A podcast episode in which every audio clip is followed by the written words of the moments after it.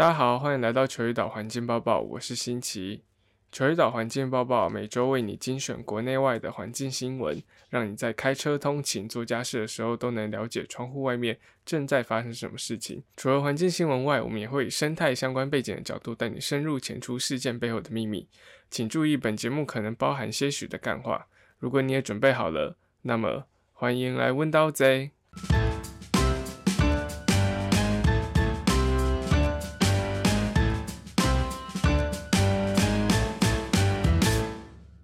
好，那大家在在开场白的时候，应该有发现一件奇怪的事情，就是福定不见了哦。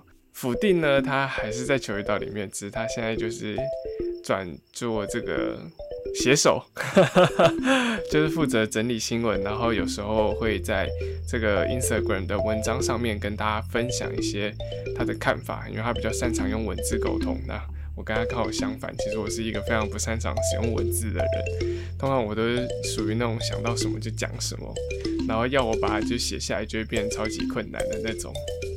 所以呢，之后节目可能会有，就是由新奇主要来报新闻。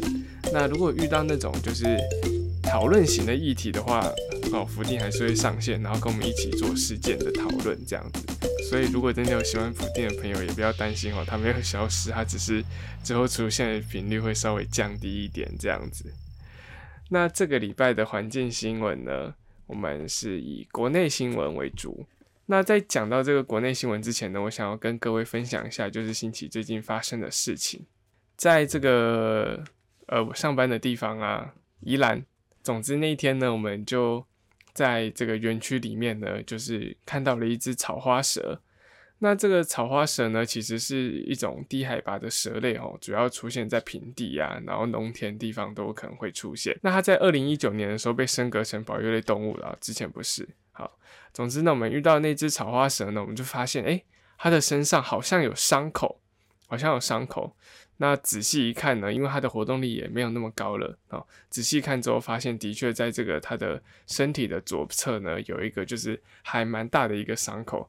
上个礼拜如果有就是追踪我们球鱼岛呃 Instagram 的，应该有看到我有 PO 了一整个系列的现实动态，就是在记录那一只草花蛇的救援过程这样子。这边还是跟大家分享一下，就是。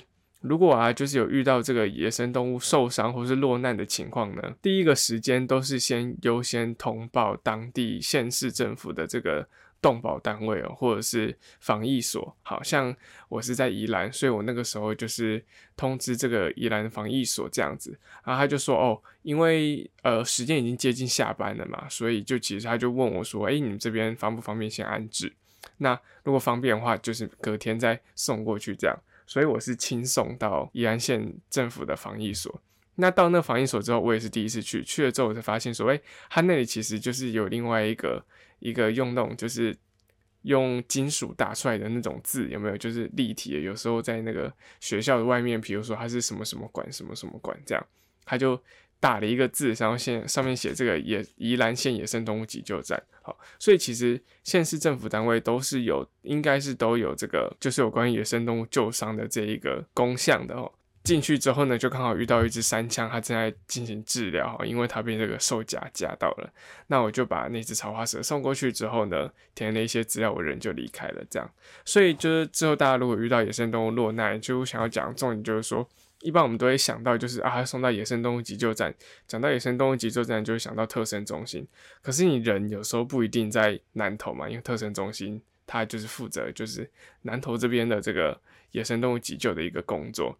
那以前我们都会说，北部的话通常都会送到动物园，南部会送到平科大。那东部其实一直都没有这个野生动物救伤中心哦，直到这个野湾出现哦。野湾呢，它就是负责这个东部的野生动物救伤啊。那其实部分县市政府就是它也有自己的野生动物救伤的这个服务。好，该说服务吗？好，就说它是服务好了。总之呢。因为原本我们捡到那只草花蛇之后呢，因为我们宜兰其实算是北部啦，离这个台北算蛮近的。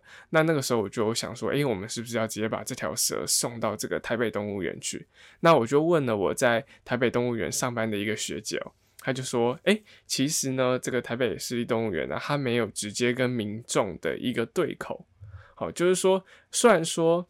台北市立动物园呢，它有负责这个野生动物的救伤，没有错。可是呢，他们主要都是说，诶，有其他的这个县市政府或是地方政府呢，他收了这只野生动物之后，发现他们那边的诊疗室或是他们那边的这个设备没有办法支援去治疗这个野生动物，或者是技术没有办法去进行这个治疗，他们才会再由这个动保处这边呢，再送到这个动物园去。好。所以就是这边要跟一般的民众讲说，就是不要捡到这个，比如说受伤，像之前上礼拜我们讨论到穿山甲啊，好，或者是说，比如说比较常见的一些野生动物，比如白鼻星啊、鼬獾之类的，哈，其实都不用直接就送到送到这个动物园去啊，或者是直接就送到救伤单位。其实最优先的都是你可以打一九九九，哈，或者是就是动保处的单位跟他们联络之后呢，他们通常都会跟你讲要怎么做这样子。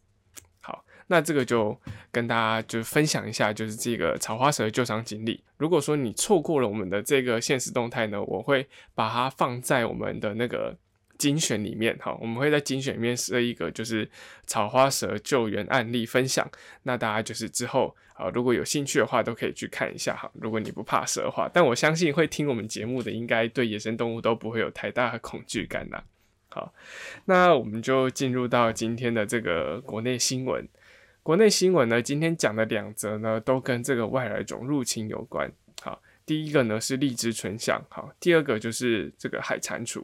那我想荔枝春象大家应该都是算是蛮耳熟能详的，毕竟它是从诶快要四四五年了吧，就是一直都有在关注这个议题。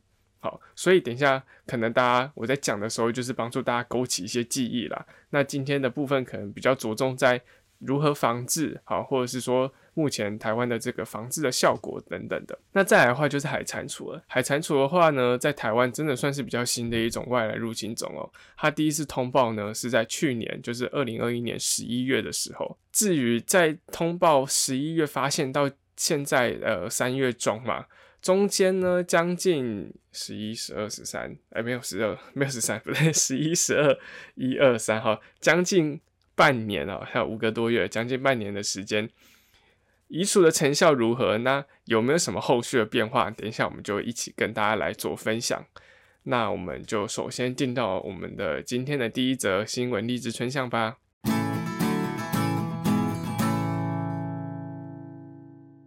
好那讲到这个荔枝春象，顾名思义，它就是跟这个荔枝这个作物有关系嘛。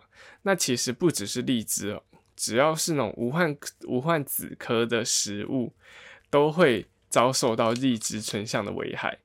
那我想，就是不晓得听众有没有观察到，其实这四五年，好，应该说就是自从荔枝危春象的危害开始爆发之后。我个人啊，新奇个人非常喜欢吃水果啊，我就有发现，真的是从荔枝春象爆发之后开始，又刚好遇到缺水啊，或者是说就是太那个降雨太多，有一年是梅雨太多。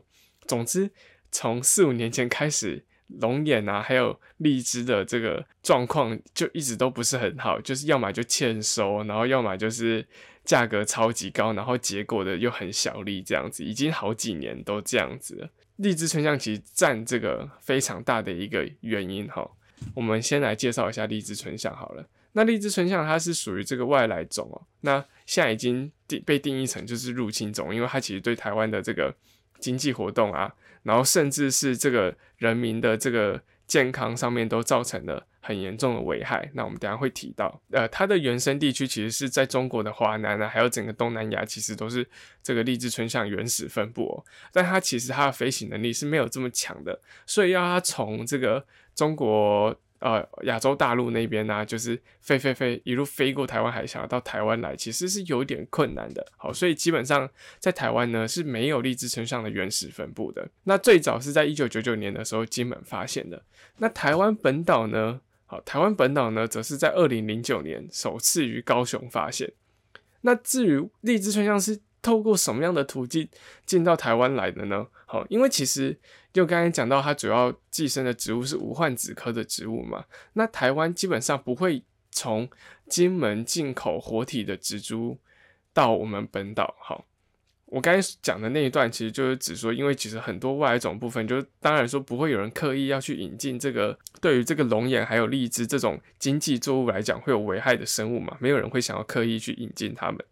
所以呢，它进来到台湾的途径呢，一定就是意外引入的。那是什么样的意外造成这个状况发生呢？那就有专家去做调查之后，发现可能跟金门的撤军有关系因为这个荔枝春象呢，刚刚有讲到，它是生长在这个啊，生活在 中国的华南还有东南亚地方。好，所以大家可以知道说，那边的天气其实是比较炎热的。好，所以其实啊，台湾的冬天对荔枝春象来讲，其实是有一点点冷的。所以呢，其实荔枝春象在过冬的时候呢，它其实活动力会降得非常低，非常低。它会躲在这个叶子这跟叶子中间的这个夹缝，然后就度过整个冬天。所以呢，专家就推测说，它可能是就是在冬天的时候啊，它躲在那个战车啊，或者是就是一些军事用品的，好，或者是说那个什么伪装布啊，或什么之类的，它躲在那个里面要过冬。结果没想到金门撤军之后，他就一起从金门跑跑跑跑，就跑到台湾来了。那包括啊，这个荔枝春象它被发现的地方，一开始是高雄嘛。高雄大家知道那边是有军港，好，也是这个就是它是港都嘛，就是跟货运或者海运是非常相关的这个城市。那另外一个呢，好就是基隆了，好就发现说，哎，基隆也有发现，而发现哎，基隆的确也有军港，所以的确哈，这个经过这个撤军的途径。入侵到台湾的可能性的确是呃非常高的。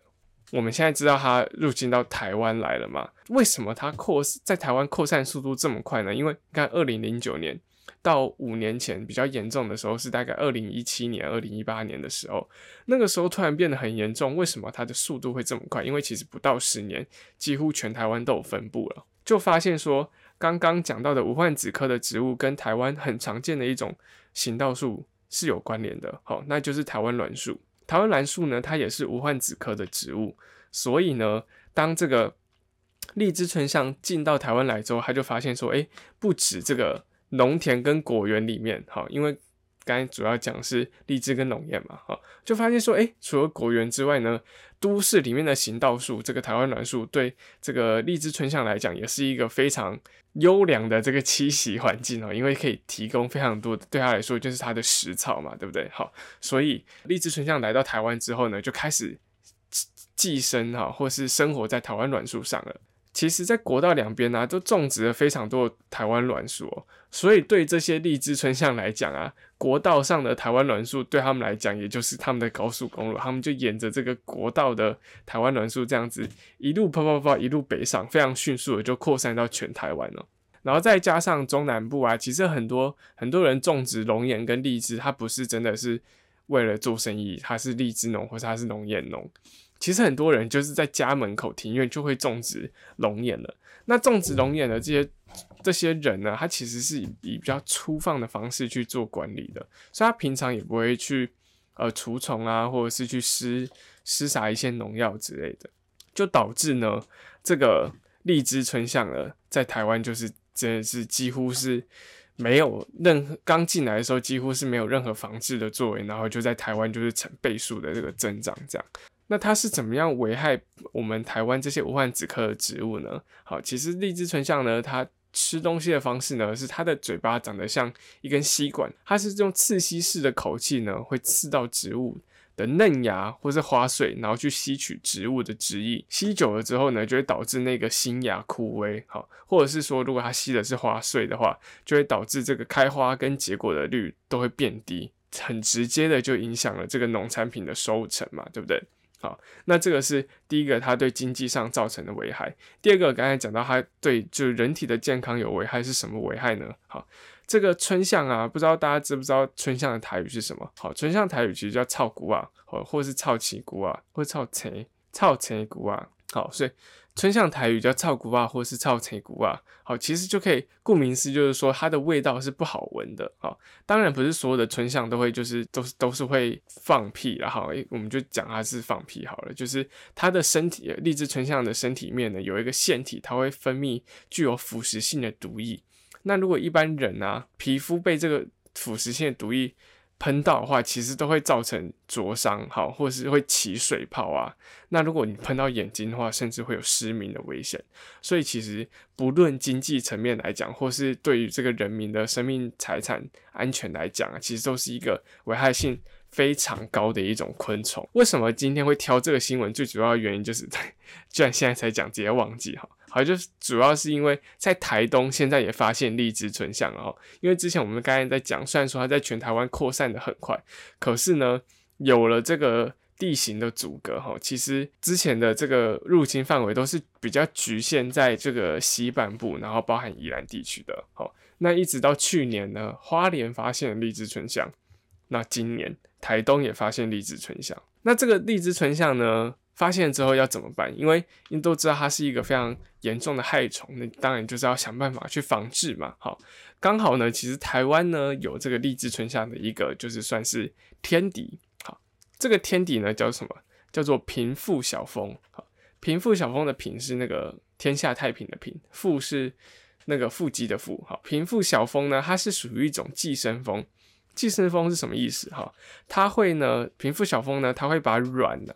产在别的昆虫已经产好的卵上面，然后等到呢这个平腹小蜂的卵孵化之后呢，它就会开始把那颗蛋的营养全部都吃吃吃，全部都吃掉。所以最后呢，从那颗昆虫蛋里面孵化出来的，就会变成平腹小蜂的成虫这样子。所以呢，台湾呢一开始要应付这个荔枝春象，就是使用平腹小蜂来去治理它的这个一压制它的数量哦。那其实。这边有一个问题是什么？哈，为什么我们会挑在这个春暖花开的时节来讲这一则荔枝春象的新闻呢？最主要原因就是因为记得刚才星期有提到说，它是一种会过冬的昆虫，好，所以它其实在冬天的时候都不太会有任何其他的活动迹象，一直到春天它醒来之后，它才会开始活动。那它醒来的时候呢，大概就是二月底三月，只要天气开始回暖之后，它就会开始复苏了。可是呢，平腹小蜂它的孵化的期的时期呢，大概是四月多的时候。所以其实以这个，虽然说台湾有这个平腹小蜂的天然分布，可是呢，根据它们生长的季节来看，其实是会刚好错开的，就没有办法在一开始的时候就先压制住这个荔枝纯象的数量。所以呢，我们就必须要在实验室呢，先培育这些平腹小蜂，等到这个平腹小蜂的这个。数量够了之后呢，我们就会把这些贫富小蜂呢，就释放到野外，然后让他们去搜寻这个荔枝醇香的卵，然后进行寄生。这个是其中一个，就是这个荔枝醇香的防治方法。那其实还有还有很多其他的防治方法，包含说这个用物理的方式，就是刚才提到它会过冬嘛，所以它在冬天的时候活动力是很低的。那这个时候农民呢，他就可以就是把这个。下面用一个网子接住，然后用竹竿去抖一下那个树，其实就很多荔枝春上会掉下来哦。那这个是属于比较物理的方式哈。那因为刚刚有提到说荔枝春上它是会喷这个臭液的哈，所以如果说呃家里可能刚好有种龙眼树的朋友啊，或者是说就是你有在种植龙眼的，当你要从事这个物理移除的时候，请记得一定要穿戴防护的装备哈。好，不管是你喷洒农药时穿的那种防护衣，或者是好刚好因为去年疫情比较严重，可能大家家里都有这种塑胶的面罩，哈，把它戴着，然后再戴口罩，再去进行这个物理的防治，对这个安全上来讲是更有保障的。再来就是化学了吧？那化学应该就是很简单，可想而知，可能就是使用农药嘛，对不对？那既然这个农药这么好用，为什么不一开始就使用农药呢？其实最主要的原因是大家要知道我们。在防治的这个目标地是什么？是荔枝跟龙眼嘛，对不对？那荔枝跟龙眼它们属于植物的果实，代表说它之前一定要经历一个什么阶段？要开花嘛，因为要开花才会结果。好，那这个荔枝跟龙眼呢，它刚好授粉的这个方式呢，好，不像这个稻米或是玉米是用风媒的，其实它们都是属于虫媒花。好，意思就是说它需要有蜜蜂来帮这些花朵授粉。它们才可以结出好吃的龙眼或是荔枝出来。所以说，如果你使用农药直接去做防治的话，会导致什么样的后果？好，然后就发现，哎，死掉的不止荔枝存上，可能蜜蜂也死光了。那蜜蜂死光之后，你的花朵没有办法授粉，自然而然的你也不会有办法收成奶基跟龙眼。好，所以其实在这个如果你要使用化学防治的话呢，就是你一定要抓好你的时间点。好像是现在还没有开花的时候，可能就可以使用一下化学防治。那开花之后呢，就没有办法再使用化学防治，所以这个防治的时间一定要尽早处理啦。一般民众啊，就是如果有在住家附近发现荔枝春象的话，怎么办呢？还有一点很可怕就是之前常常会有民众在阳台晾衣服的时候，就发现怎么衣服收回来的时候有十四颗小小的东西粘在上面啊，那个就是荔枝春象的卵。OK。那荔枝春象卵，因为大家都想到说，哎，荔枝春象的成虫有毒，那卵会不会有也有毒？哈，那这边大家可以放心，其实这个卵呢是不具有腐蚀性的。所以呢，如果你遇到这些卵，在发现在你的衣服上，你就是把它剥掉，或是把它就是用卫生纸把它就是擦掉啊，或是弄到，反正总之把它弄到垃圾桶就就行了，不用担心你会被那些卵腐蚀。OK，那如果是幼虫的话呢？幼虫的话呢，其实你可以使用肥皂水，好。用肥皂水呢，它会破坏这个，因为荔枝纯象它是用腹部的呼吸孔呼吸的，那你用肥皂水会破坏它这个呼吸孔的这个疏水性跟疏油性，那它就会窒息而死。那相对于农药来讲，它也是比较友善环境的一种防治方式啦。那其实除了刚才提到的这些物理啊、化学还有生物防治的方法，其实以前还有一个方法叫做收购软片，好，就是因为你从根本，它有点像贫富小峰那样子，它就从根本就不要让这些软来孵化嘛，对不对？其实去年呢，然后跟以前一直都有在收购软片，但是今年就没有收购了，好，为什么呢？我就会发现说，因为去年就是大家实在是太热情，非常的会捡这个。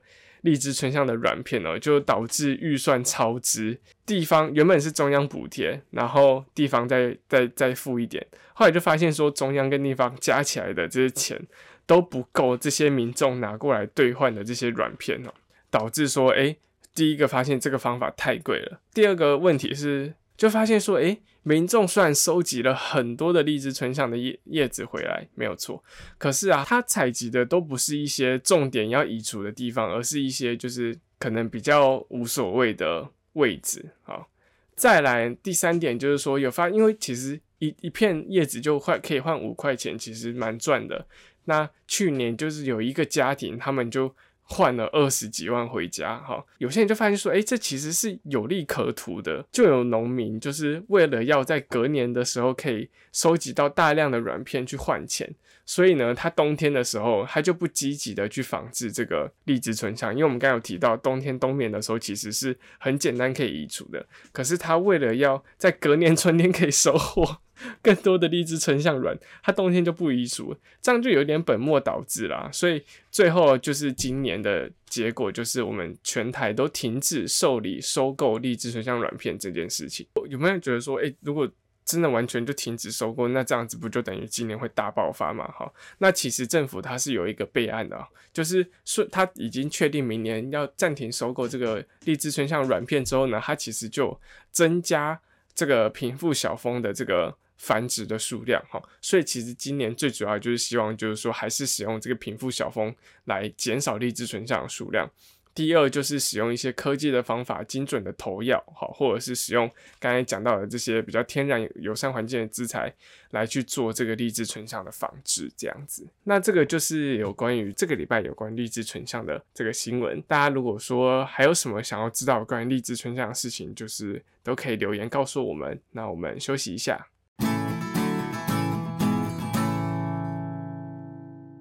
今天的这个第二则国内新闻，草屯呢海蟾蜍数量超过一千三百只，已经爆接产卵，现在下达了这个移除动员令。好，这个海蟾蜍呢有一个别名呢，叫做蔗蟾。好，为什么叫做蔗蟾呢？甘蔗是那个甘蔗的蔗。好，其实最主要在日治时期啊，这个日本人在台湾种植许多甘蔗嘛，因为出口糖可以赚钱。那种植这个甘蔗之后，就发现说，哎，甘蔗遇到这个害虫的问题。那为了要解决这个害虫的问题呢，我们就引进了这个海蟾蜍来到台湾，然后想说要把这个甘蔗的这些害虫吃掉，又叫它蔗蝉。好，但后来发现超坑的，就是这个甘蔗的害虫呢，都是就是生活在这个甘蔗顶部大概两米高的地方。那想想看，蟾蜍的跳跃力跟攀爬力根本就没有那么强啊。后来就发现说，引进蔗蚕就完全一点用都没有。那也好险，那个时候可能是这个引进的计划没有很缜密。好，所以那个时候虽然日治时期有引进的。海蟾蜍要想要来解决这个台湾的这个甘蔗害虫问题，但是没有成功，那它也没有在台湾的野外落地生根，哈，这件事情就这样结束了。好，那其实不止台湾呐，其实澳洲也面临着非常严重的这个海蟾蜍的这个威胁，而且他们最早从从这个夏威夷进口到这个。澳洲的借口呢？啊，应该说理由啊，跟台湾一模一样，真的也是为了种甘蔗时防治害虫，然后引进，就发现没有用。那没有用之后呢？因为也不可能再去把它抓回来嘛，结果它就在澳洲就是大暴涨，就是现在在澳洲统计大概有两亿只的海蟾蜍，就是在野外就是扩散这样。好了，那我们把镜头好拉回到台湾，好。去年十一月，就是二零二一年十一月的时候啊，在南投的草屯通报了第一起这个海蟾蜍的这个野外现踪的这个案例哦。那个时候啊，就引起这个国内学界的一个非常高度的关注。为什么呢？因为海蟾蜍它就是。传说中的百大外来入侵种是全世界公认的百大外来入侵种哦，所以它在台湾出现之后，当然大家就很紧张，想说 What the fuck？为什么它会突然出现在台湾？不可能有人现在要种甘蔗还引进海蟾蜍吧？好，所以就赶快就是出动了，就是非常多的这个台湾两栖职工到野外去调查，然后去寻找这个海蟾蜍的踪迹哦。好，那刚有提到是十一月的时候通报的嘛，所以其实那个时候天气比较冷，那在这个出没的海蟾蜍的数量呢也比较少。那虽然说是少啦，可是，在发现的第一个月就移除了，就是五十只，这超可怕的。就发现哦，有看到说，哎，这个蟾蜍好像跟平常我们看到，因为台湾其实有两种原生种的蟾蜍，一种叫做盘古蟾蜍，哦，这个还是特有种哦。好，那另外一个就是黑框蟾蜍，那。大家就想说奇怪，一开始发现就想说，为什么这个蟾蜍长得跟黑框还有盘古都不太一样，体型特别大只，然后身上的一些特征就是也不像台湾有的那两种蟾蜍，抓出来鉴定之后才发现真的是海蟾蜍。这个海蟾蜍啊，为什么它对台湾的生态危害可能会造成很严重的后果？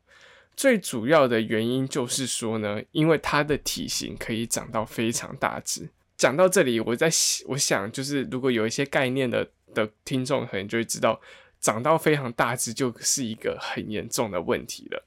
为什么？因为对青蛙来讲，只要嘴巴比它们小的东西，然后会动的东西，可以引起它的兴趣，它就会吃。好，所以呢，第一，如果它长到它可以长到体型非常大的话。就代表说，它可以吃掉的东西就更多了，好，所以当然对这个生态环境上是一个非常直接的危害。再来就是海蟾蜍，它的这个胃真的非常的勇健呐，这个还有被发现过说它会在垃圾堆里面找食物吃，请问这是浣熊吗？太猛了吧！然后有些人不是有些人爱爸爱妈，他不是很喜欢就是在外面喂那些流浪狗，然后饲料都丢在那边不收吗？他就发现那些海蟾蜍还跑去吃猫饲料跟狗饲料，诶，看这真的超可怕的。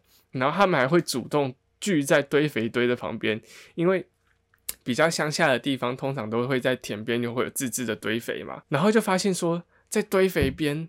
居然有海蟾蜍在那边，就是守株待兔，因为那边一定会有很多苍蝇、很多蛆嘛，在那边吃把肺，然后每只吃到都他妈超级肥的，超级可怕。好，但是呢，一开始抓到这个海蟾蜍的时候呢，因为主要就是说那个时候天气呢是比较冷的，好，专家就研判说，哎，其实长成这个大小不太可能是。在野外自己繁殖、自己长大的，所以那个时候推断说，比较有可能是刚好有人在这里弃养了一批海蟾蜍。那事实到底是不是这个样子，没有人知道，只知道说真的，目前发现的海蟾蜍都不是幼体，哈，基本上都是成体比较多，好，都是大只的，所以就在想说，哦，应该不是自己繁殖吧？那就一直在想说，好，就是现在的重点就是在于说，好，既然它。可能还没有在台湾繁殖，那就要趁这个这个斩草要除根啊，那当然是尽早越快处理越好，因为你拖越久，它这个落地生根之后就会变得很麻烦。那讲到这个落地生根的这个外来种青蛙，我们就可以来认识一下在台湾的其他的一些外来种的两栖类哈。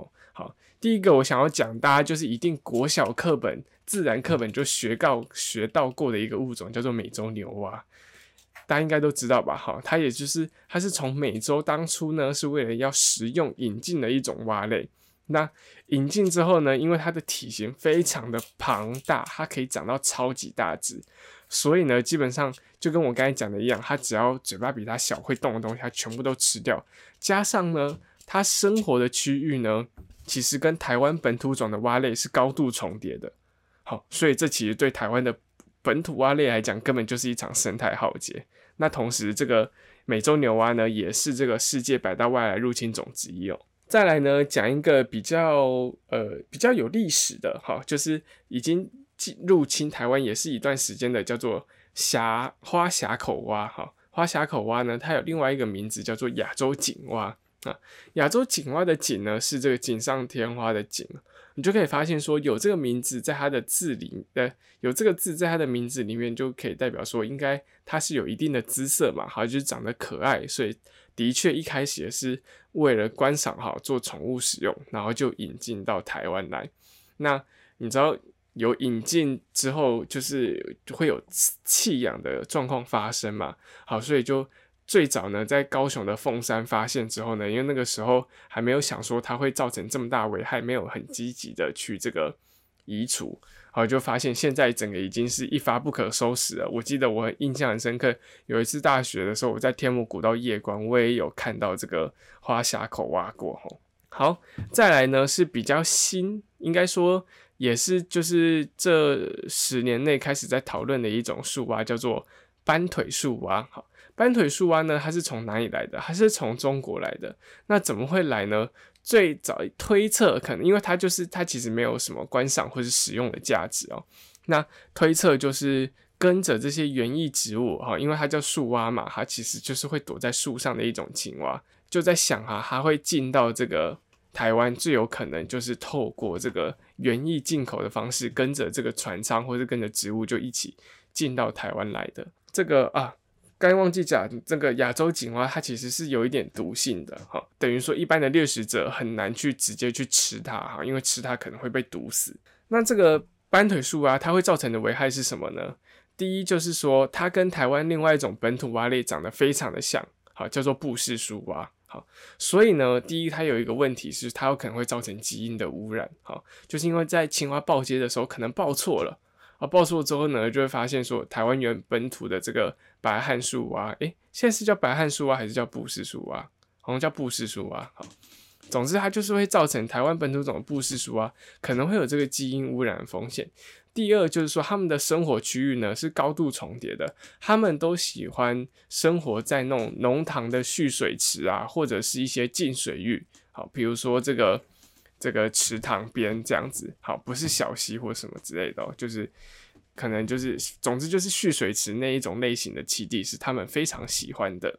斑腿树蛙它有一个优势，就是它可以产卵的数量呢是布氏树蛙的两倍以上，就等于说它连一开始就是参加这个战斗的这个战斗的这个人力啊，就比就比对方多，所以也造成这个布氏树蛙很严重的一个这个生存上的威胁。吼，好。好，那我们把话题拉回来，讲到这个海蟾蜍。海蟾蜍最早在这个南头被发现的时候啊，就是刚刚说第一个月就抓到五十几只嘛。那从十一月到二月啊，总共呢抓了多少只呢？总共抓了七百只哦。我就发现说，完蛋，这个数量数量这么多，到底是不是人为放的，还是说它已经在野外就是可以？繁殖好，这个就是大家非常担心的一点，就是说它的数量真的多到就是有一点就是不太有可能，除非是养殖场集体弃养，可是好像又又找不到那一个可能性。这样，那在二月底的时候，终于大家最不希望发生的事情还是发生了，就是呢有志工发现有海蟾蜍正在爆接。好，这里我们讲爆接，其实就是大家比较。熟悉的所谓交交配啦。但是因为青蛙它不会真的有交配的行为，它其实是假交配，它会就是公蛙会抱在母蛙的背上，然后挤压它的肚子，然后促进雌蛙排卵，然后排完之后，青公蛙再把它的精子就是。压在母蛙的那个卵上面，然后去进行受精这样子。那总之在二月底的时候就发现呢，已经找到台湾有这个母蚕母的海蟾蜍正在产卵，然后还有公青蛙在跟它报接。大家发现这个消息真的是啼笑，为什么？因为刚才讲到的那个布氏树蛙，就是台湾本土种的布氏树蛙呢，它其实只能顶多就是产两百多颗卵。那这个斑腿树蛙呢，可以产四百到六百颗卵。至于海蟾蜍呢，它可以产卵的数量是六千到三万五千颗卵。哎，这个数量根本是吊打其他台湾本土种的蛙类，哎，直接爆炸。虽然说它的卵的确比较小颗，可是光是数量上就非常非常的有优势了。所以大家发现这件事情之后，真的都都真的都。整个就非常的紧张，就说完蛋完蛋，一定要赶快进行移除，不然的话，可能以后他在台湾落地生根之后，可能就真的没有办法再去做其他的事情了。那其实呢，现在气温就是每天的气温，就是大概都都有二十几度，二十连冬晚上都都有二十度以上。哈，日照变长了，这个就是。总之，春暖花开嘛，就是动物繁殖的季节就到了，海蟾蜍也不例外。好，所以呢，在这个二月到三月啊，这一个月啊，从原本的之前说十一月到二月抓七百只嘛，那二月到三月就已经抓了，累积就抓了一千三百只，等于说他人家一个人家诶十一十二一二四个月的进度，二三月用一个月就补回来，就是发现说，诶，天气回暖之后这些。蟾蜍的确就开始现身了吼，所以啊，现在就是要趁着这个在它繁殖季的时候，就是赶快多抓一点，尽量把它们都移除。那至于这个移除有没有可能成功呢？其实目前学界是保持一个蛮乐观的态度哈，因为目前除了南头草屯之外，没有在其他地方有发现海蟾蜍。再就是海蟾蜍的个体就是真的蛮大只，所以它其实算是很好抓的一个一个物种啊。那也是算是说发现的很早，好，所以说是有机会可以在台湾清零的，但是有没有这么快？好，可能很难，因为在野外的海蟾蜍啊，它有可能会存活到五年左右，所以啊，可能这个有没有办法清零海蟾蜍这件事情，可能我们就要把这个时间的尺度再放远一点，可能到五年后，我们才能真正确定说我们是不是有战胜这个海蟾蜍。好，那这个海蟾蜍啊，除了说刚才提到的，它会去捕食其他的这个原始的这个蛙类啊，或者是小动物啊，它还有一个很可怕的点，就是它有毒。哦，因为诶，大家都知道蟾蜍是有毒的动物吧？好，那海蟾蜍呢，它又更毒了。好，它的毒性呢，跟比台湾的原生种的盘古还有黑孔来讲，都大的非常多。那既然呢讲到就是移除这个青蛙的这件事情哦。那我们就跟大家分享一下，就是一般我们来移除青蛙都会怎么做？好，因为说真的，我们当我们自己在上课的时候，我们也都会跟小朋友讲说，其实你看外来种它生活在台湾是它的错吗？外来种的定义是什么？外来种的定义是经由人为的方式，有意或是无意把物种从原本生活的地方带到另外一个地方去，你就会发现说。他来到这边并不是他的错，是人类造成的，所以他今天只是出现在错的地点，他就要被移除或是被扑杀吗？我觉得这件事情就是以这个伦理学的角度来讲，就是很怪，因为这不是他不是自己跑过去啊，如果他自己跑过去，他就不叫外来种，他就是属于天然扩散啊。可是为了你为了要守护好人类，为了要守护当地原始的这个自然环境系的生态。当然还是有一些必要之恶啦。那怎么样可以让这些外来种的这个蟾蜍或者是青蛙可以就是有尊严，然后人道的离开呢？就是这个大家就是一直在思考的问题。好，那以目前两栖类来讲，就是有一个比较公认的做法，就是我们会先把这个青蛙呢冰到冰箱去。好，冰到冰箱去的原因是什么呢？刚刚有提到说，它冬天的时候其实是活动力会降低的，所以有点是类似让它进入到一个休眠的状态。好，等到它进入休眠的状态之后呢，再把它从冰箱移动到冷冻库。好，移动到冷冻库的这个过程中呢，就是确保它在无意识的状况下死亡。好，这个是以目前是用科学的方式证明说是对青蛙来讲是最无痛的安乐死的方法。那其实。刚有讲到澳洲，它也是面临着这个海蟾蜍非常严重的威胁嘛，对不对？那他们对付海蟾蜍的方式呢，还有一种就是他们会把这个水田里面的水放干。好，水田放干之后呢，因为青蛙是两栖类嘛，蟾蜍也是，放干之后它缺乏水源的状态下，其实这些海蟾蜍可能就很快就会死掉了吼。那这个是澳洲的做法，可是虽然说这样做法有用，可是能做到的有限。为什么呢？因为你水田不可能永远都处于放干的状态嘛，你还是要种植农作物吧。哦，所以就是还有再加上这个，其实不是所有的田区。如果你本身就地势低洼，你要怎么样把水放干？没有办法嘛。好，所以这其实也不是适用在所有的地方啊。那还是希望说，台湾目前呢，在这个早期发现，可以就是。尽早治疗，来确保说这个海蟾蜍不要入侵到台湾的生态环境里面。好，那这个讲这么多，来补充一个比较可爱的事情。好，也没有说很可爱，其实这件事情蛮危险。就是说，刚有提到海蟾蜍有毒嘛，对不对？那澳洲的狗狗呢，他们就是有被发现，就是说他们会去舔食，就是海蟾蜍身上的毒腺，然后让自己进入到有一点就是 起飞的状态哦。那这个有多严重？严重到澳洲的政府必须要帮澳洲的狗狗，就是开呃设立这个乐界所，就是避免他们去继续去舔食海蟾蜍。那实际上怎么做呢？就是他们把狗狗都集中养在一个地方之后呢，他们会把海蟾蜍的模型丢在这个园区里面。这些海蟾蜍的背上呢，都抹了芥末，好或是抹了辣椒。那这只狗狗去。看到海蟾蜍很，兴奋就舔它，之后就发现说，哎，怎么这么辣，这么呛？它以后就不敢去舔那些海蟾蜍了。那这个是 澳洲他们用来就是防治狗狗吸毒的一种方法，哈，有点可爱，跟大家分享一下。好了，那这个以上就是这个礼拜球鱼岛环境报报的内容。如果你也喜欢我们的节目啊，欢迎分享出去，让你更多的朋友都可以收听。那也别忘了就是订阅我们的频道，然后还有 IG，OK。帮我们分享出去。那这个礼拜的节目就到这边，谢谢大家。我是新奇，球队的环境报报，下个礼拜再见。无言来 J，，拜拜。